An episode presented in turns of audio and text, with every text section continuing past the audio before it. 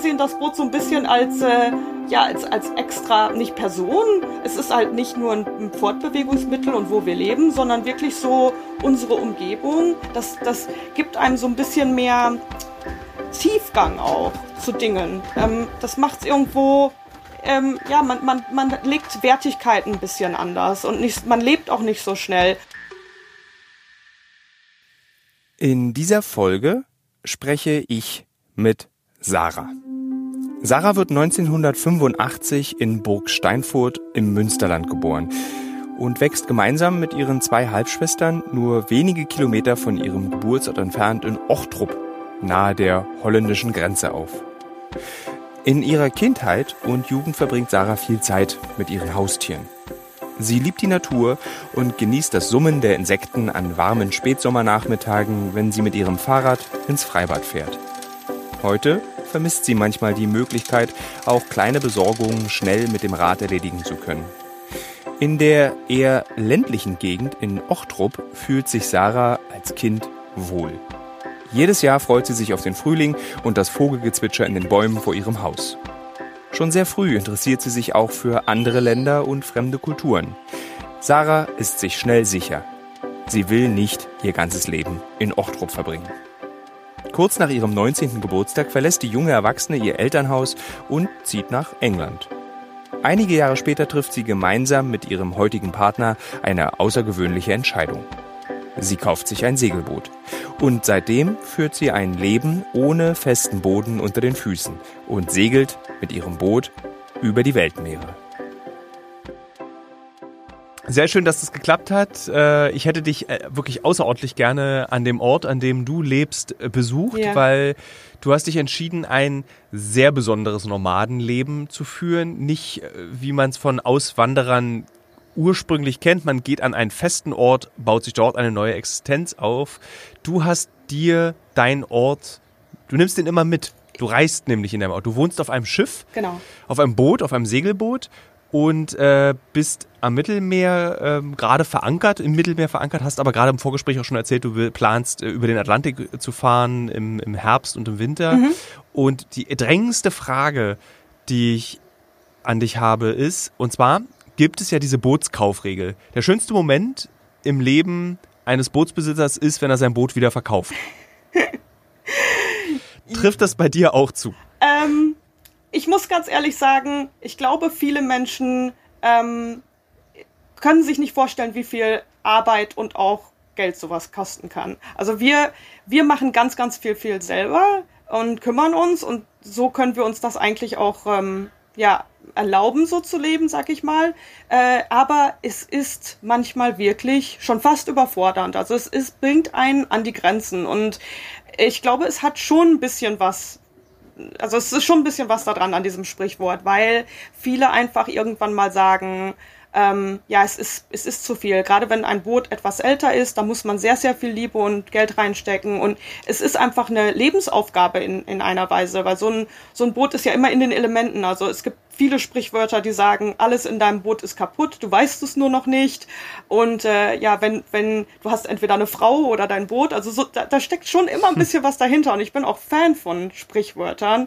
Und ähm, ja, man, man, man muss wirklich, also wir haben wirklich gesagt, wir leben auf dem Boot und dann ist wirklich auch, das ist unser Lebensstil. Also man kann, ich glaube, man kann nicht segeln und das nennt sich ja Cruisen, also Cruiser sein und auf dem Meer leben und dann gleichzeitig sagen, ähm, ja, ich habe vielleicht noch Leben an Land. Also man muss wirklich sich darauf fokussieren und viele sehen nicht, wie viel Dedication das hat, also wie viel, wie viel ja. man da wirklich ähm, an geistiger Kraft und als auch als an körperlicher Kraft reinstecken muss. Und ähm, ja, wer ich, sind ja. wer sind wir? Wir, Weil du so sagst wir. wir äh, sind mein Partner und ich. Ähm, mein mein äh, Partner und ich le leben und sind zusammen seit über 16 Jahren. Also wir haben uns sehr, sehr jung kennengelernt. Wir leben zusammen auf unserem Boot. Ähm, und er kommt ursprünglich aus Kuba. Ähm, deswegen heißt unser Boot auch Kuba. Es hat so ein bisschen hm. was damit zu tun auch. Ähm, und wir waren uns sehr, sehr früh schon klar, dass wir gerne ein, ein bisschen einen anderen Lebensweg ähm, einlegen möchten. Weil es natürlich auch die Frage war, wo lebt man als Deutsche und als Kubaner? Wenn man fair sein sollte mit, wo leben die Familien und so weiter. Dann haben wir eine Weile lang in Spanien also sozusagen gewohnt. von diesem von diesem Weg, wie lange braucht man von der einen Seite und zu der anderen Seite? Ähm, ach, du meinst? Also wie, wie lange dauert es? Genau, also so die, weil du gerade weitest, wo lebt man als kubanisch-deutsches Pärchen? Ich genau. hätte jetzt gesagt Berlin-Prenzlauer Berg. da ja, wir haben gesagt, wir müssten ja, ja. eigentlich, wenn es um Fairness ginge, müssten wir irgendwo auf den Bermuda-Inseln leben, also so zwischen, zwischen beiden Familien, zwischen beiden ähm, ja, Herkunften, wo wir aufgewachsen sind. Aber wir, wir haben uns nie so wirklich ähm, verwurzelt irgendwo gefühlt. Wir, wir, haben, wir haben uns in der Karibik kennengelernt. Ich habe ein Auslandspraktikum gemacht damals, ähm, weil ich Spanisch lernen möchte. Er hat dafür eine, ja, hat Filmaufnahmen gemacht für einen englischen ähm, Sender. Er ist nach England zurückgereist und ich bin nach Deutschland gegangen, um meine Schule zu Ende zu machen. Und als ich meine Schule nach einem Jahr zu Ende gemacht habe, sind wir zusammengezogen, waren drei Jahre lang in England und sind dann nach Spanien gezogen und von Spanien nach Gibraltar und so weiter. Also wir sind viele, viele Male. Also du bist schon lange unterwegs. Ja. Also du bist, du bist schon, du bist jetzt nicht, ja. du bist kein Newbie im Auswandern, Nein. der so sagt, ich mache das jetzt mal und dann probiere ich das mal aus, sondern du bist jemand, der eigentlich schon immer auf Achse ja, ist. Ja, ja, das hat sich so mit dem Boot eigentlich rauskristallisiert, weil wir einfach auch so ein bisschen die Fans sind von Minimalismus.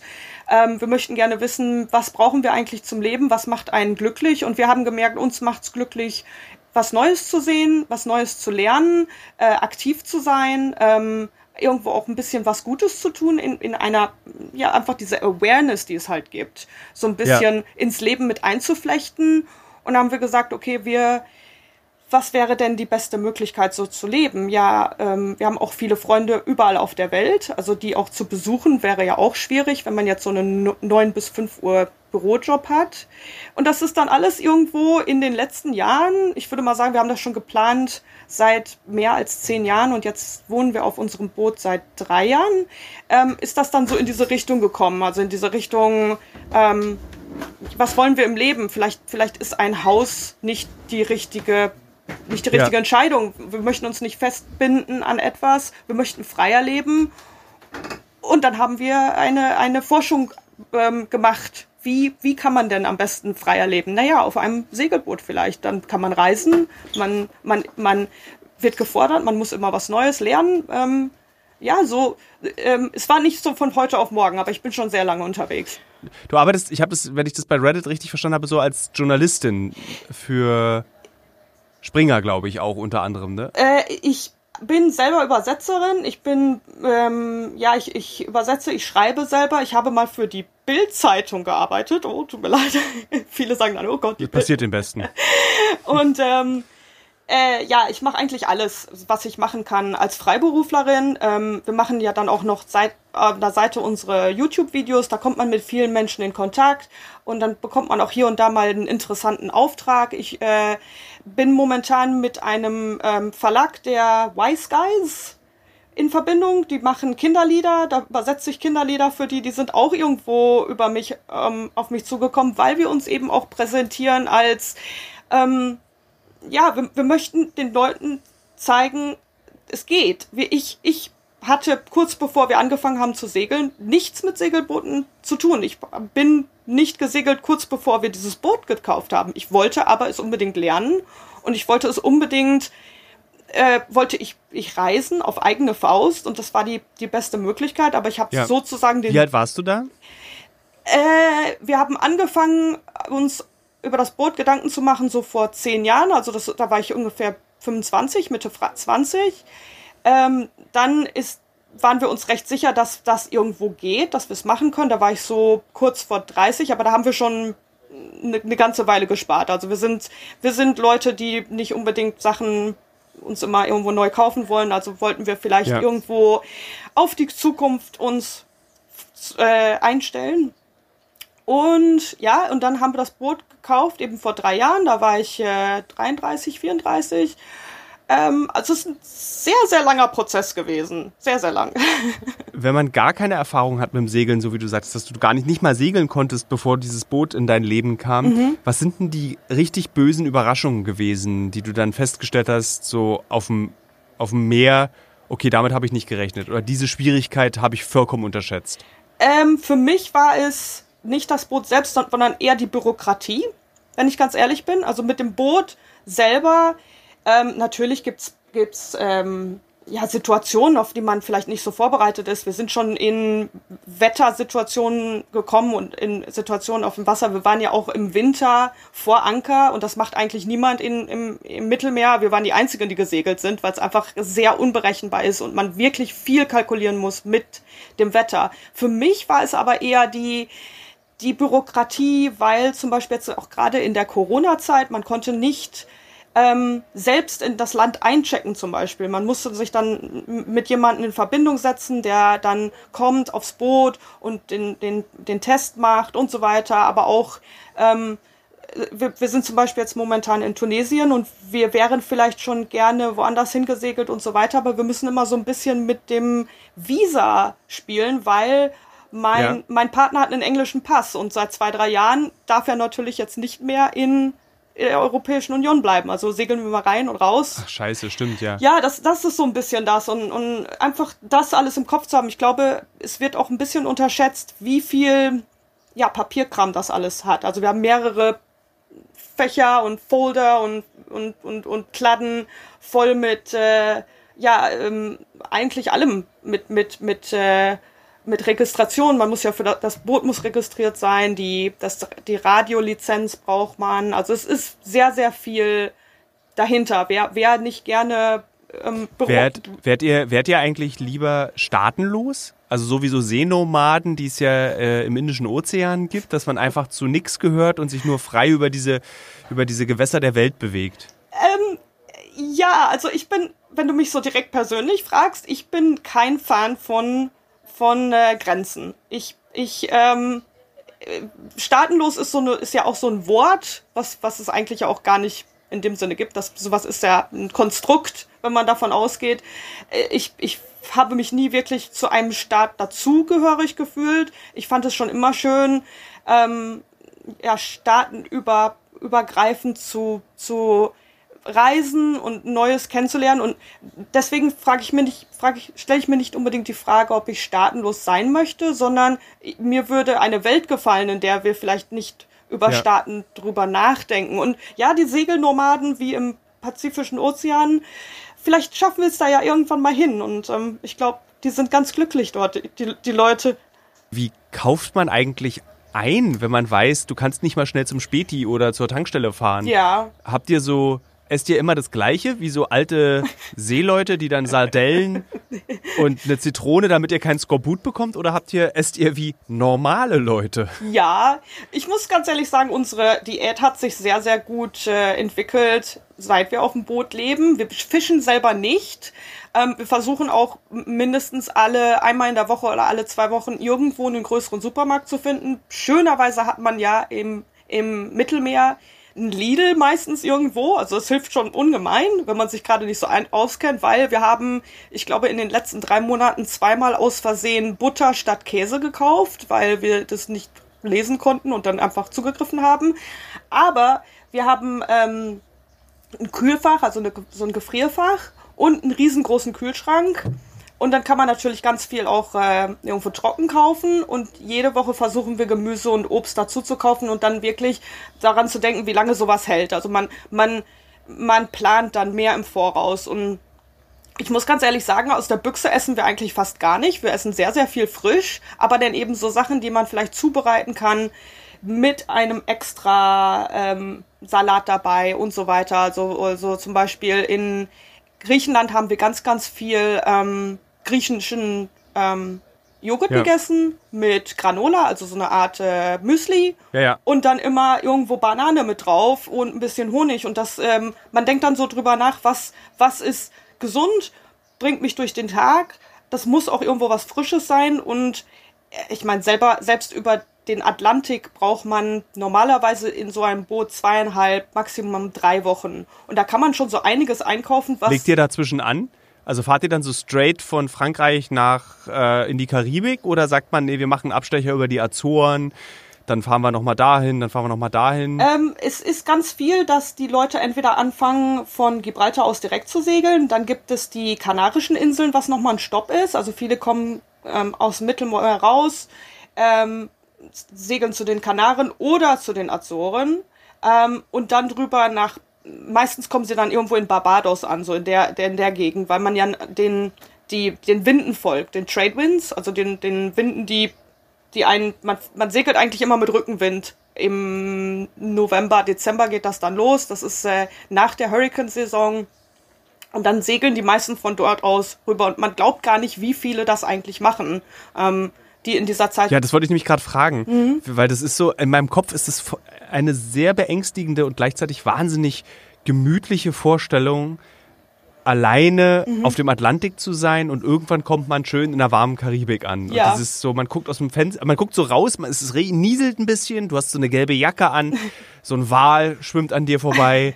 So, so, so stelle ich es mir vor. Aber du sagtest ja. gerade, das machen ganz viele. Ähm, es machen ganz viele und die sieht man auch, ähm, also man hat meistens noch Blickkontakt, wenn man lossegelt, weil die meisten warten natürlich auf ein gutes ne, ein gutes Wetterfenster. Also die, die, man segelt dann los, wenn man sagt, okay, heute ist super. Ähm, und man kann das sehen, wie sich das Wetter so entwickelt. Also man lebt halt wirklich mit dem Auge aufs Wetter. Wir gucken manchmal mehrmals am Tag drauf, wie es sich entwickelt, muss man ja auch. Aber im Dezember mhm. ungefähr sind die Winde, die dann so von Europa runterkommen und über das, äh, über den Atlantik wehen, ähm, kann man das sagen? Ich bin so im Englischen manchmal ver, ver, verwurschtelt. Ja, ja. Ähm, kann man sagen. Genau, denen folgt man dann halt und viele segeln, aber weil eben die Boote einige schneller sind, einige langsamer und weil auch so viel Platz ist, ähm, verliert man sich eigentlich nach zwei, drei Tagen aus den Augen und sieht niemanden mehr. Man kann die zwar auf dem Radar oder AIS nennt man das, also es ist äh, so ein Ortungssystem für Boote, Boote, kann man das sehen, wo die sind, aber mit dem Auge oder Fernrohr würde man die gar nicht mehr erkennen. Also man ist schon allein, ähm, wenn man davon ausgeht. Man sieht dann nur Wasser. In den letzten Folgen dieses Podcasts habe ich mich mit meinen Gästen immer wieder über ihre Definition von Heimat unterhalten. Viele Auswanderer haben mir erzählt, dass für sie erst im Ausland so richtig spürbar wird, wie sehr ihre Heimat sie geprägt hat und was sie an Deutschland vermissen. Andere haben sich in der Ferne eine neue Heimat aufgebaut. Eins steht jedenfalls fest. Wir identifizieren uns mit den Orten, an denen wir leben und durch die Menschen, die uns umgeben. Jeder von uns braucht diese Orte der Vertrautheit und die Menschen, die uns ein Gefühl von Nähe vermitteln. Im ersten Moment klingt Sarahs Leben nach Freiheit. Ständig neue Orte erkunden, keine festen Bürozeiten und kein Ärger mit dem Vermieter wegen der nächsten Mieterhöhung. Aber was Sarah erzählt, macht deutlich, auch ihr Leben ist nicht immer einfach. Ich frage mich, kann ein Segelboot zu einer Heimat werden? Wie gehen Sarah und ihr Partner damit um, dass sie durch ihr mobiles Leben nicht in einem bestimmten kulturellen und sozialen Umfeld verankert sind und stattdessen höchstens den Anker ihres Boots für eine gewisse Zeit irgendwo auswerfen können? Verliert man durch diese Lebensart ein Stück der eigenen Identität oder kann auch das Leben auf hoher See dieses Identitätsgefühl erzeugen? Würdest du sagen, dass dieses Segelboot deine Heimat ist? Ja. Ja, definitiv. Also man, man. Was macht diese Heimat für dich aus? Ähm, es ist ganz, es ist ein ganz, ganz eine Art, ganz intimes Gefühl, wenn du weißt, aber es hat auch viele Faktoren, wenn du weißt, das ist das, was dich sicher hält. Also wir, wir sind draußen, wir sind segeln, ist Toast, ups, sorry, jetzt habe ich gerade das Mikro angestoßen, ist Toast draußen, es ist windig, es ist, es ist, wenn man jetzt nicht das Boot hätte, wäre man aufgeschmissen. Also man, man wächst so zusammen, man, man fühlt sich sicher, es ist so richtig der Ort, wo man lebt. Also es ist nicht ein Haus, wo man die Jalousien runter machen kann, der Sturm bleibt draußen. Man kümmert sich um das Boot und das Boot kümmert sich um dich. Es, es, es, und das wird dann so zur Heimat. Und egal wo man ist, wir haben so eine kleine Redensart. Ähm, mein, mein Mann und ich zusammen, wir sagen, wenn wir irgendwo vor Anker sind, wir leben jetzt hier, we live here now, ähm, weil wir, weil das ist unsere unsere Nachbarschaft und so gehen wir dann auch auf die Menschen zu. Das sind dann die Menschen in unserer Nachbarschaft. Wir knüpfen sehr schnell ähm, Verbindungen mit Menschen. Wir und, und dieses Boot ist dann sozusagen unsere Heimat, die uns um die Welt fährt. Es ist, es ist, äh, ja. ja, es ist, ist ganz, es ist ganz tiefgründig irgendwo so zu leben. Find ich finde es total krass. Das klingt so, also unabhängig davon, dass ich mir nur, nur eine leise Ahnung davon habe, wie viel Arbeit das ist, klingt es trotzdem so, als hättet ihr 365 Tage im Jahr so eine Art Urlaub minus die Arbeit am Schiff. Aber die macht ja wahrscheinlich auch Spaß, weil wenn, wenn das Boot sich um dich kümmert, kümmerst du dich halt auch ums Boot. G ganz genau. Also es ist eigentlich eine Beziehung zu dritt. Ja, ja, richtig. Also wir sehen das Boot so ein bisschen als, äh, ja, als, als extra, nicht Person. Es ist halt nicht nur ein Fortbewegungsmittel und wo wir leben, sondern wirklich so unsere Umgebung.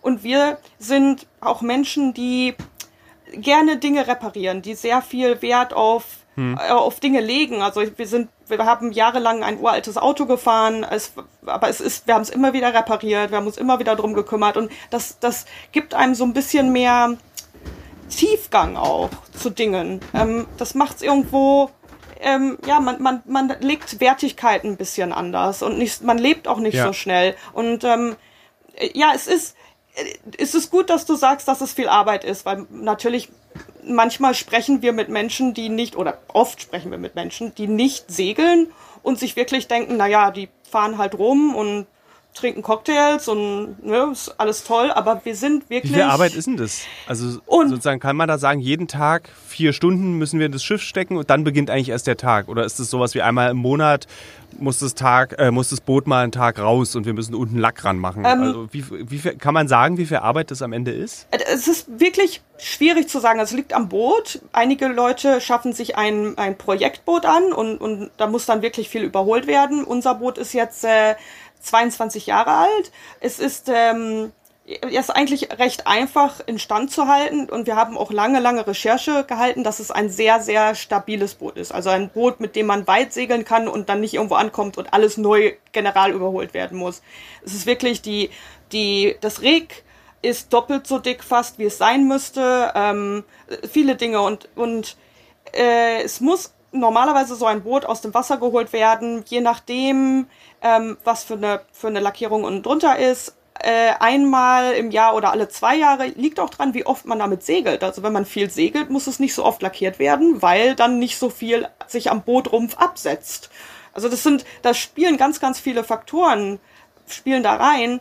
Äh, wenn man das Boot segelt und jetzt nicht damit ein Rennen fährt zum Beispiel oder ähm, so ein bisschen conservative, also, also nicht so, wenn man so ein bisschen darauf achtet, wie man das Boot ja navigiert und vielleicht nicht direkt in den Sturm reinsegelt oder also ähm, dann gehen auch weniger Dinge kaputt zum Beispiel. Also, also wenn man jetzt angenommen ähm, alle Segel raus hat und es, es sind 40 Knoten draußen, kann man ja davon ausgehen, ja, dann reißt wahrscheinlich das Segel und dann braucht man ein neues Segel und dann kann es ja. wirklich teuer werden. Aber da wir, da es unser Eigenheim ist, versuchen wir sehr gut darauf aufzupassen und Sachen im Vorhinein zu machen. Also Dinge zum Beispiel ähm, anzubringen. Also Eigentum verpflichtet, Ganz genau. Eigentum verpflichtet auch auf dem Boot. Ganz genau, also da, da, da in, im, im Haus würde man vielleicht auch das Dach neu machen, bevor es kaputt geht und dann weiß man, okay, ja. das ist jetzt aus dem Weg und deswegen ist das so ein Prozess, der immer weitergeht und, und man, man steckt halt viel Liebe rein und dann ist auch so ein Bootprojekt ganz interessant und man lernt unheimlich viel dazu. Also es ist, äh,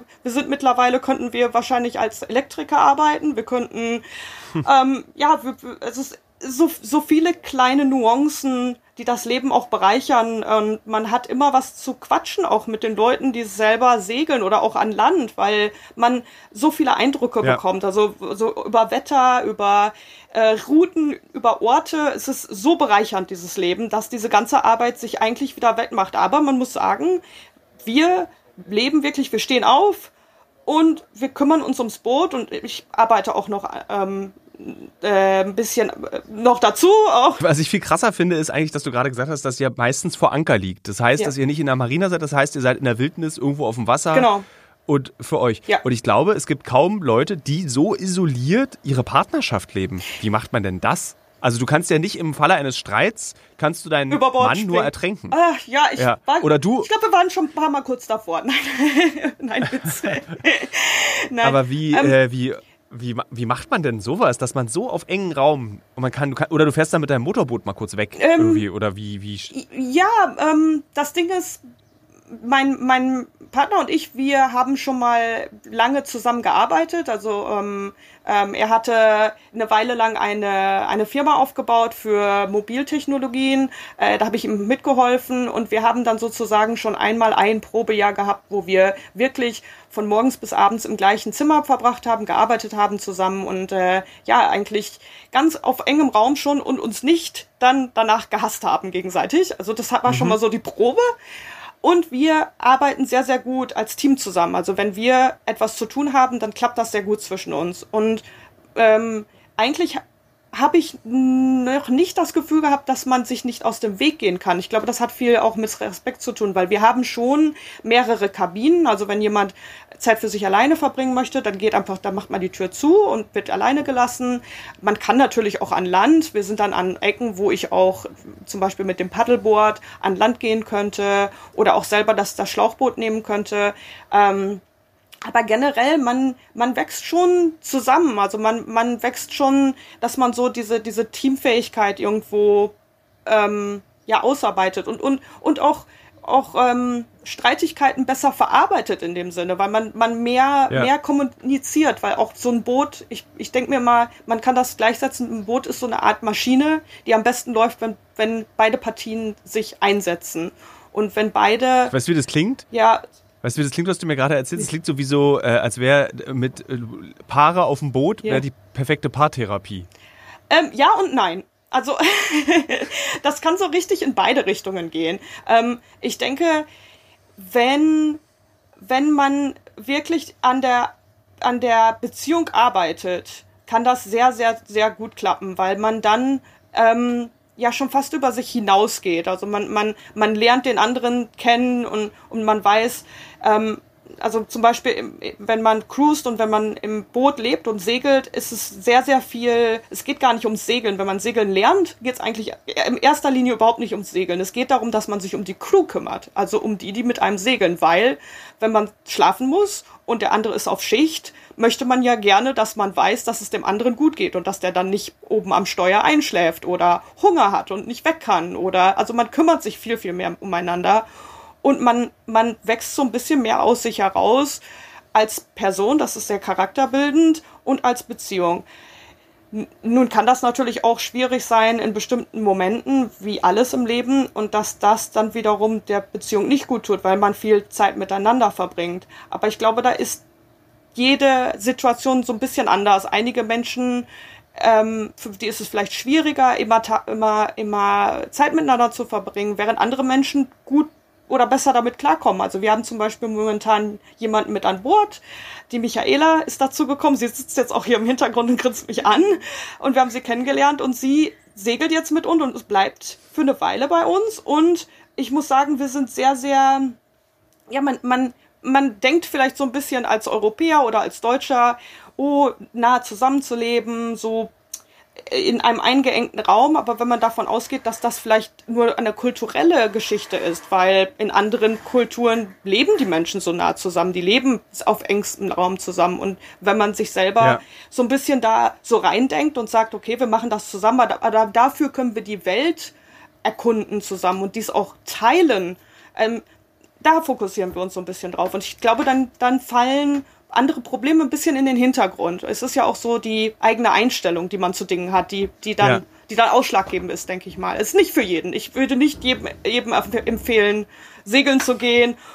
Äh, es ist wirklich schwer manchmal. Ich sage nicht, dass es einfach ist, aber ähm, ja, es, es, mit der richtigen Einstellung ja. kann das ganz toll sein. Ganz ehrlich.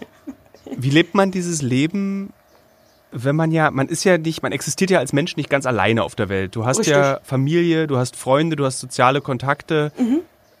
Wie lebt man dieses Leben, wenn du die eigentlich gar nicht so einfach erreichen kannst. Also so, wenn mit den Eltern was ist. Ja. Die Frage ist, wie lebt man, also wie entscheidet man sich so, also um ganz drastisch zu sagen, es klingt ein bisschen egoistisch, muss man schon auch sein, um dieses Leben leben zu können, weil man ja alle zurücklässt und auch nicht so leicht erreichbar ist, weil so ja. mitten vom Atlantik kommst du mal nicht mal schnell nach Deutschland, wenn was mit der Familie ist. Ja, das stimmt allerdings. Das, das muss man sagen. Ähm, ich bleibe sehr eng im Kontakt mit meinen Eltern, was ganz schön ist, dass jetzt momentan im Mittelmeer und auch ähm, außerhalb Europa im Mittelmeer eigentlich da, die Internetverbindung sehr, sehr gut ist und wir versuchen nicht unbedingt im Zickzack über das Mittelmeer zu segeln, sondern eher in Küstenregionen und dass sie mich eigentlich dort fast immer erreichen können und ich sie, das ist so ein bisschen unsere Routine.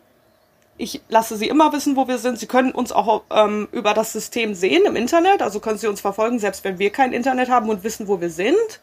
Ähm, und ich, ich kontaktiere sie, kontaktiere sie mindestens alle 48 Stunden. Also sie wissen immer, wo wir vor Anker sind. Ich mache viele ähm, Voice Calls beziehungsweise Video Calls mit ihnen, damit sie auch uns sehen können. Wir machen deswegen auch die Videos so ein bisschen für sie. Ich übersetze die auch auf Deutsch. Ich nehme mir dann die Zeit, weil wir ja, ich rede mit meinem Mann auf Englisch, damit sie an unserem Leben teilhaben können und dann auch sehen können, oh, das haben die Kinder sozusagen gemacht. Dort sind sie gewesen. Ist vielleicht ein bisschen mehr als eine, eine Postkarte.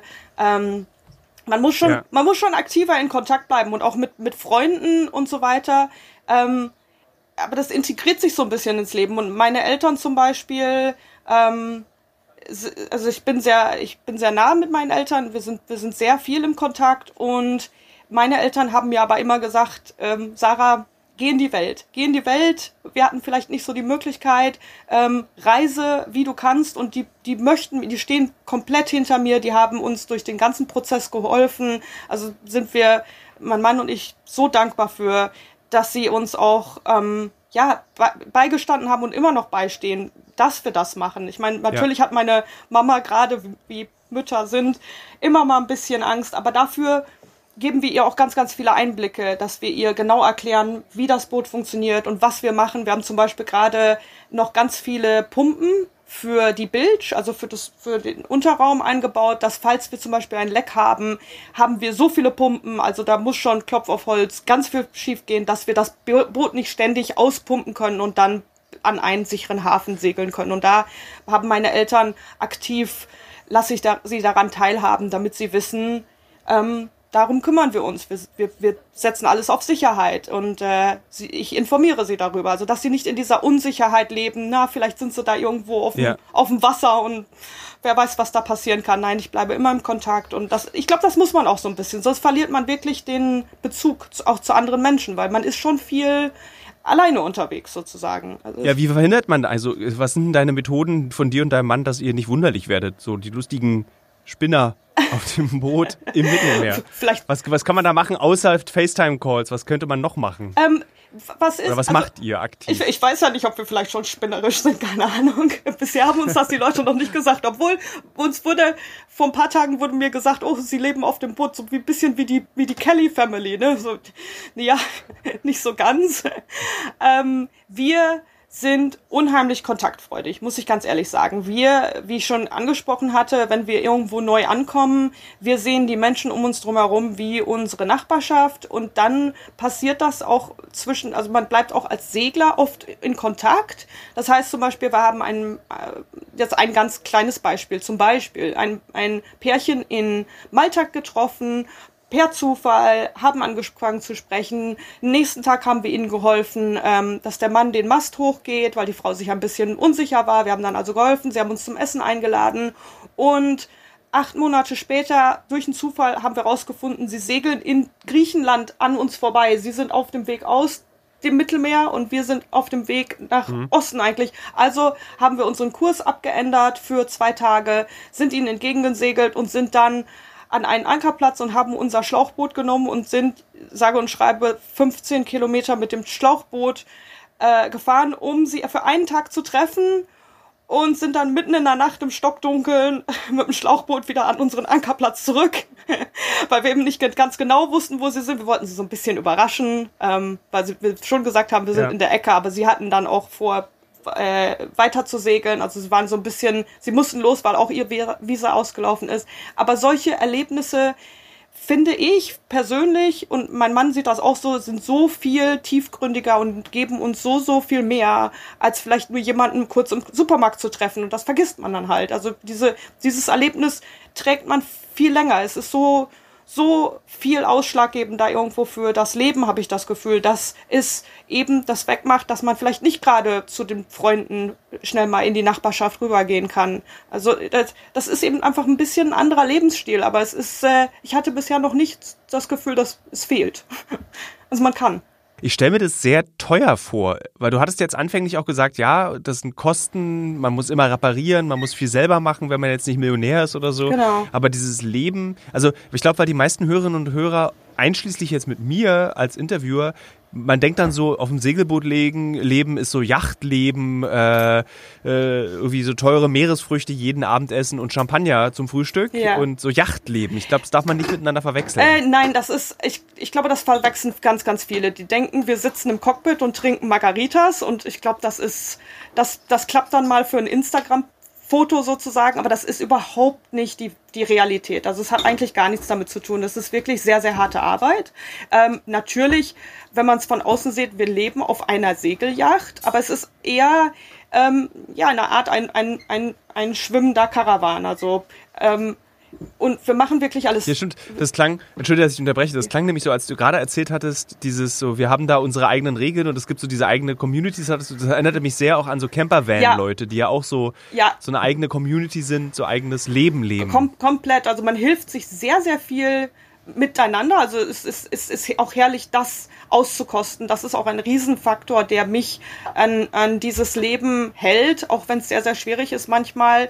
Ähm, wir leben ja auch nicht in der Marina. Wir leben fast nur vor Anker. Es sei denn, wir müssen das Boot reparieren und wir müssen in eine Marina, also in einen Yachthafen, sind wir immer draußen und man hilft sich als Segler, als Cruiser bei, bei allem, was man kann. Also meinen Geburtstag zum Beispiel habe ich damit verbracht, ähm, anderen Leuten zu helfen, den, den Anker zu setzen, die, die Leinen ähm, ans Land zu tauen, weil es einfach mit mehr Händen viel besser klappt. Und so lernt man Menschen auf ganz andere Weise kennen. Also das ist nicht, das, man, man, man macht Freundschaften und viel tiefere Connections mit, mit den Menschen so. Und, und ja, um auf das Thema nochmal zurückzukommen mit, mit äh, wie wir das finanzieren. Also ich, ich komme nicht von reichen Eltern, mein, mein Partner auch nicht. Und wir hätten uns vor vielen Jahren das gar nicht vorstellen können. Aber es war die Frage, ähm, sparen wir jetzt darauf, dass wir vielleicht uns irgendwann mal sesshaft machen können mit, äh, mit einer Wohnung zum Beispiel, also eine Hypothek aufnehmen und so weiter, wie man eben den Weg geht? Oder arbeiten wir jetzt hart darauf hin, ähm, in ein Boot zu ziehen. Und dann müssen wir sagen, wenn wir keine Miete bezahlen, wir nehmen den Strom aus der Solaranlage, ähm, wir fahren so wenig mit dem Motor wie möglich, und wir reparieren, also mein, mein Mann ist so ein bisschen MacGyver. Den kennst du ja bestimmt auch noch, mhm. den MacGyver. Ja, ja, na klar. Äh, Kaugummis und Taschenmesser ganz, reicht für eine Ganz genau, der, der baut alles, der, der, der kriegt das irgendwie auf die Reihe. Ich bin manchmal selber erstaunt, wie der das macht. Und so sparen wir uns halt auch ganz, ganz viel. Also, und da müssen wir sagen, so wie wir es machen, ist es für uns eigentlich günstiger, so zu leben, als jetzt zu sagen, wir müssen Miete zahlen und ähm, ja, Nebenkosten. Wir haben kein Auto wir haben ein kleines Schlauchboot mit, ja. mit einem Motor, das verbraucht so viel wie ein Moped. Ähm, ja, es ist nicht ganz so luxuriös, wie die Leute sich das vorstellen und es ist sehr, sehr viel Arbeit. Aber wenn man Zeit und Mühen investiert, kann man so leben. Und, und ich möchte es halt auch gerne Leuten ganz, ganz ehrlich präsentieren. Es ist nicht das noble Yachtleben, ähm, aber wenn man, wenn man sich bemüht, kann man so reisen und ja. kann so sich einen Lifestyle aufbauen. Und wenn man denn, ähm, ja, macht und tut und, und wirklich dahinter steht mit, mit voller Herz und Seele, kann das sehr, sehr erfüllend sein, muss ich sagen. Wirklich. Man ist so, so verbunden mit der Natur, man ist so verbunden mit dem Boot und man, man lernt so viel, so viel. Es ist, ist Wahnsinn. Und man spart sich das Fitnessstudio. Was kostet denn so ein Boot? Ich habe gar keine Vorstellung davon, was ein hochseetaugliches Segelboot jetzt kostet. Ja. Was, was muss man dafür ausgeben? Das ist sehr schwierig zu sagen. Das kann, kann man wahrscheinlich eine große Spanne, deswegen Vater, lass ja. es mich präziser formulieren, äh, weil du wirkst jetzt so wie einfach keine Millionärstochter, genau. sondern wie ein ganz normaler Mensch, der ganz diesen genau. Traum für wirklich. Also was hast du, was bezahlt, was hast du für dein Boot bezahlt? Oder redet man darüber nicht, bringt es Pech? Ähm, man kann schon drüber reden. Also dieses Boot würde neu eine Viertelmillion kosten. Und das ist ganz, ganz ehrlich, Ui. das kann man im Internet nachrecherchieren. Nun ist es aber wie mit Autos. Autos verlieren, sobald die Räder einmal über den Asphalt rollen, unheimlich an Wert. Und so ein Boot, ich muss sagen, unseres haben wir sehr, sehr günstig bekommen, also so um die 50.000. Ähm, aber mit mehreren, also ist, ich muss dazu sagen, wir sind nach Kroatien, dort haben wir es gekauft, haben wir mit mehreren äh, Brokern gesprochen und so weiter und ähm, haben dieses Boot gefunden, weil es viele Probleme hatte, die sich vielleicht andere Leute nicht äh, zutrauen würden. Und das machen ganz, ganz viele. Also es war nicht unbedingt ein Projektboot, aber es waren Dinge dabei, zum Beispiel der Kiel ähm, ist verschraubt am Rumpf und diese Schrauben mussten erneuert werden. Und solche Sachen haben wir alle irgendwo gemacht, die wirklich, wirklich teuer wären, beziehungsweise gemacht werden müssten aus der Sicherheit und auch das Rig, die wir sozusagen entweder selber ausgetauscht haben oder auf Umwege, weil es gibt so eine, auch so eine Redensart, du kannst einen, einen Schraubenzieher kaufen fürs, fürs Haus, der kostet vielleicht 10 Euro, 20 Euro, oder du kannst den gleichen Schraubenzieher kaufen, da steht dann Marin drauf oder Boot und der kostet dann gleich dreimal so viel. Aber wenn man weiß, hm. Was man für ein Material braucht oder wie man es machen muss, kann man viel viele Ecken abrunden. Also jetzt nicht im Thema Sicherheit, sondern im Thema ähm, finanziell. Wenn man es denn halt selber macht oder weiß, ja. wie man es machen muss, äh, kann, man, kann man so Umwege machen. Wir haben zum Beispiel unsere, ähm, äh, ich, jetzt fällt mir das Wort nicht ein, das ist Gearbox, also die, die, die Schaltung, die so, Hier. so eine Art Gangschaltung äh, vom Boot, ja. haben wir selber neu mit einem Mechaniker ähm, gebaut, sozusagen. Und das kann man eigentlich nur bestellen und vom, vom, vom, von, der, von der Schiffsmanufaktur. Aber wir haben jemanden gefunden, der noch ganz altmodisch mit seiner eigenen Maschine per Hand äh, das selber gemacht hat. Und wir haben ihm halt dabei geholfen, das zu machen. Und ja, so, so konnten wir dann ja so einige, einige Ecken überspringen, ja. sozusagen, eine, einige Hürden. Während ich mit Sarah über ihr Leben spreche, muss ich immer wieder an mein Gespräch mit Tobi Schlegel denken, das ich vor einigen Wochen für meinen Alles muss raus Podcast geführt habe. Mit ihm habe ich über seine Zeit auf der Sea-Watch und über Seenotrettung gesprochen. Die Fluchtbewegungen über das Mittelmeer sind nach wie vor ein akutes Problem, mit dem wir als Europäer uns weiterhin auseinandersetzen sollten und vor allen Dingen müssen. Sarah hat sich durch den Kauf ihres Segelboots einen Traum erfüllt. Dieses Leben kann sie führen, weil sie in einem wohlhabenden Land aufgewachsen ist und weil sie es sich leisten kann. Sie hat das Mittelmeer zu ihrer Wahlheimat gemacht und genießt die Zeit auf ihrem Boot. Für viele Menschen ist das Mittelmeer hingegen ein Ort der Angst und die Bootsfahrt nach Europa ein Albtraum. Sie fliehen vor Krieg, Hunger und Armut in ihren Heimatländern, oft in überfüllten Schlauchbooten. Die riskante Reise endet für einige von ihnen tödlich. Der Kontrast zwischen ihren Motiven für eine Reise über das Mittelmeer und Sarahs Segelbootleben könnte kaum krasser sein. Ich will Sarah und ihrem Partner an dieser Stelle keinen Vorwurf für ihren Lebensentwurf machen. Wer bin ich? Warum sollte ich das tun? Als EU-Bürger führen wir alle ein privilegiertes Leben, machen Urlaub am Mittelmeer oder genießen die Vorteile unseres Lebens. Aber ich will von Sarah erfahren, inwiefern sie sich mit der Fluchtproblematik vor ihrer Haustür auseinandersetzt. Hatte sie Berührungspunkte mit Flüchtenden? Und wie geht sie damit um, wenn sie während des Segelns auf ein Schlauchboot in Seenot trifft? Als Segler auf dem Mittelmeer, mhm. als Cruiser auf dem Mittelmeer, kriegt ihr was von dieser Wirklichkeit auch des Mittelmeers mit, von geflüchteten Booten? Jetzt seid ihr gerade drüben in Tunesien. Ja. Passiert es parallel zu eurem Leben und ihr seht es und nehmt es wahr? Ja, di direkt. Also neben neben den Krisen von Afrika und Europa und auch, ähm, ich meine, wir sind auch ähm, hier sehr nah an Lampedusa, was ja auch ähm, ja, eine Insel ist, die direkt im, im, im Fokus der Nachrichten oft genannt wird.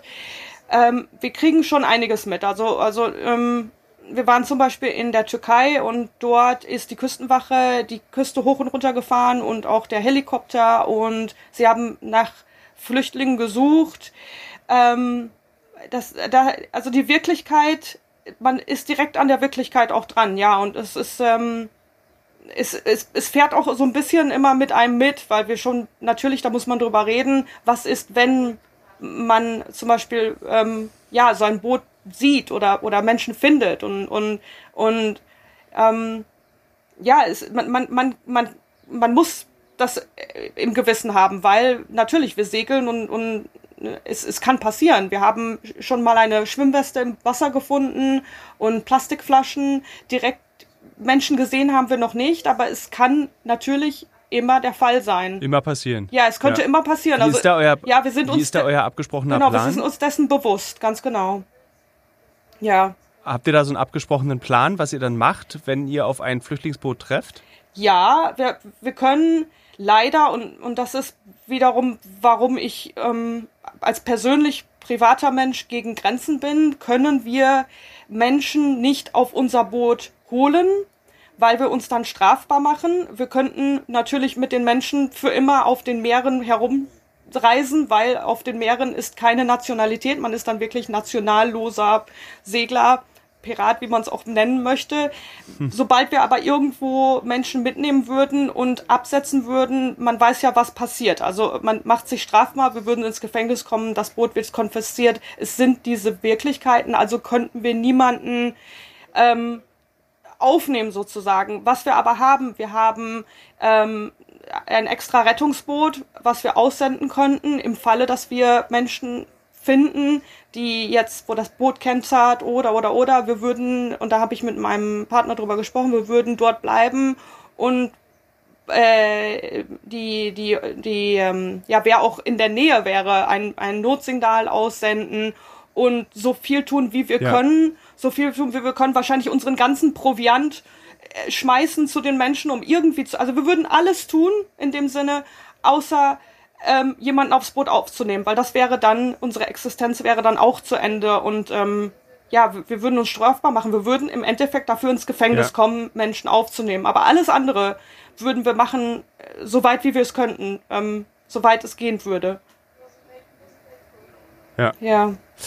Ist es so, äh, was macht es mit euch, wenn ihr eigentlich so dieses perfekte Leben ohne Nation lebt mhm. und gleichzeitig findet in eurem Sichtfeld der Kampf um diese Aufnahme in andere Länder, dieses wir, die Vertriebenen ja. wirtschaftlich oder kriegerischer Natur, also so, ich finde immer diese Bezeichnung des Wirtschaftsflüchtlings so verächtlich. Ja. Dabei kann ich das absolut nachvollziehen, dass man in andere Länder geht, wenn man ein besseres Leben haben möchte, nicht nur wegen des Krieges, sondern auch um mehr Kohle zu verdienen. Ich, Deswegen finde ich das überhaupt nicht schlimm. Ich stimme zu, ich stimme zu, ganz genau.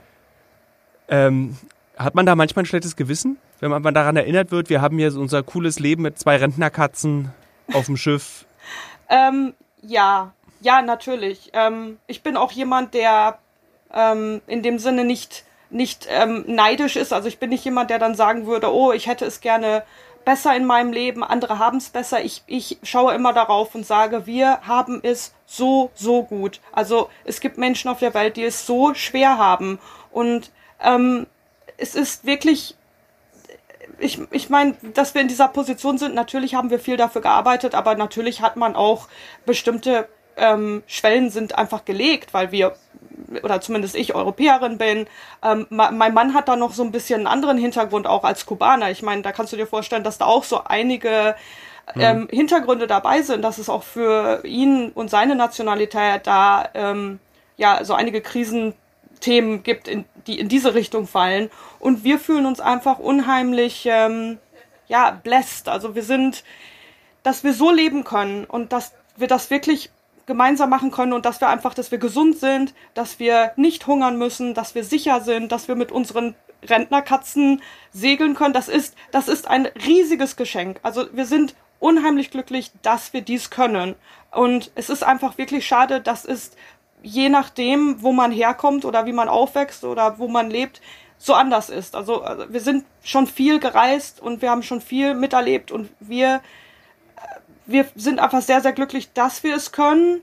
Und ich weiß nicht, ob, ob man sich dann schuldig fühlt, weil in dem Sinne, ich meine, wir versuchen auf kleinem Raum zu leben, wir versuchen möglichst wenig äh, ähm, Einfluss, schl schlechten Einfluss auf die Natur zu haben. Ähm, wir, ja, wir versuchen zu helfen, wo wir können. Unser Langzeitprojekt ist auch ähm, zu segeln und zum Beispiel ähm, äh, ähm, kleineren Gemeinden, ähm, wenn jetzt dort zum Beispiel, sagen wir mal, mein, mein Mann ist äh, Tauchlehrer, aber Tauchlehrer in dem Sinn, dass er, ähm, er, ist, er ist Kursdirektor.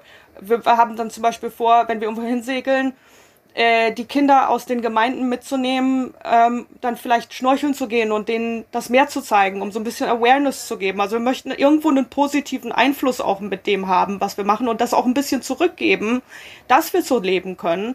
Es ist halt ein, ein Prozess, der so momentan noch in noch in der Mache ist, sage ich mal. Ähm, wir haben jetzt gerade angefangen zu segeln. Jetzt momentan nehmen wir ein Mädel mit, die kann selber hat sie vielleicht nicht so die Möglichkeit, dieses Leben zu entdecken. Und wir sagen, wir haben eine freie Kabine. Äh, komm, wir, wir zeigen dir alles. Wir bringen dir das Segeln bei. Und ähm, ja, sie ist, sie ist ausbildende Tierärztin. Und so wollen wir auch ein bisschen was davon zurückgeben, wie wir es so haben und, und, mhm. und das nicht nur für uns haben. Also wir, wir, wir möchten nicht sagen, ja, wir leben jetzt auf der Segelyacht, ach, das ist jetzt das, das High Society Leben. Nein, wir möchten uns auch positiv irgendwo ähm, integrieren oder einen positiven Einfluss haben. Oder auch wenn wir Videos machen, möchten wir irgendwo so ein bisschen mit einflechten, wie wichtig es ist, vielleicht äh, ähm, ja, biologisch abbaubare Produkte zu nutzen und dass wir das müssen auf dem Boot und dass wir selber sehen, wie schlimm einige Ecken verschmutzt sind. Aber wir versuchen es immer mit einem positiven ähm, Blickwinkel zu machen, weil wir, wir denken einfach, es ist so, so, viel Negatives im, im, in der Welt. Wir, wir möchten, dass die, die Menschen sich besser fühlen und, und wir möchten sie so ein bisschen mitnehmen auch dabei. Und ich glaube, deswegen machen wir auch die Videos, die wir machen. Macht ihr euch eigentlich nie Sorgen so ein bisschen wie, was ist eigentlich, wenn wir mal alt sind? Weil ich meine, du kannst jetzt nicht als 75-jährige Räumer unsere Nachbarn, die wir, die wir momentan haben, sind äh, Ende 70 und er lässt sich gerade, ähm, ja, er lässt sich ein Knie operieren und dann geht's für die beiden weiter. Also die segeln auch immer noch, eben in den 70er Jahren. Es hält sehr, sehr fit, sehr lange, das muss ich sagen. Natürlich kommt irgendwann mal der Punkt, an dem man das wahrscheinlich körperlich nicht mehr kann, das stimmt. Ähm, dann würden wir uns aber vielleicht wirklich überleben, irgendwo, wo es günstig ist, wo es uns gefällt, das Boot an einen Steg zu, zu tauen und dann entweder dort zu leben. Ähm, das Ding ist auch, man muss ja davon ausgehen, wenn wir jetzt sagen würden, nein, es gefällt uns nicht mehr, ähm, wir möchten vielleicht eine Weile an Land leben, dann kann man so ein Boot ja auch gut vermieten. Also es ist ja ein bisschen wie eine Wohnung.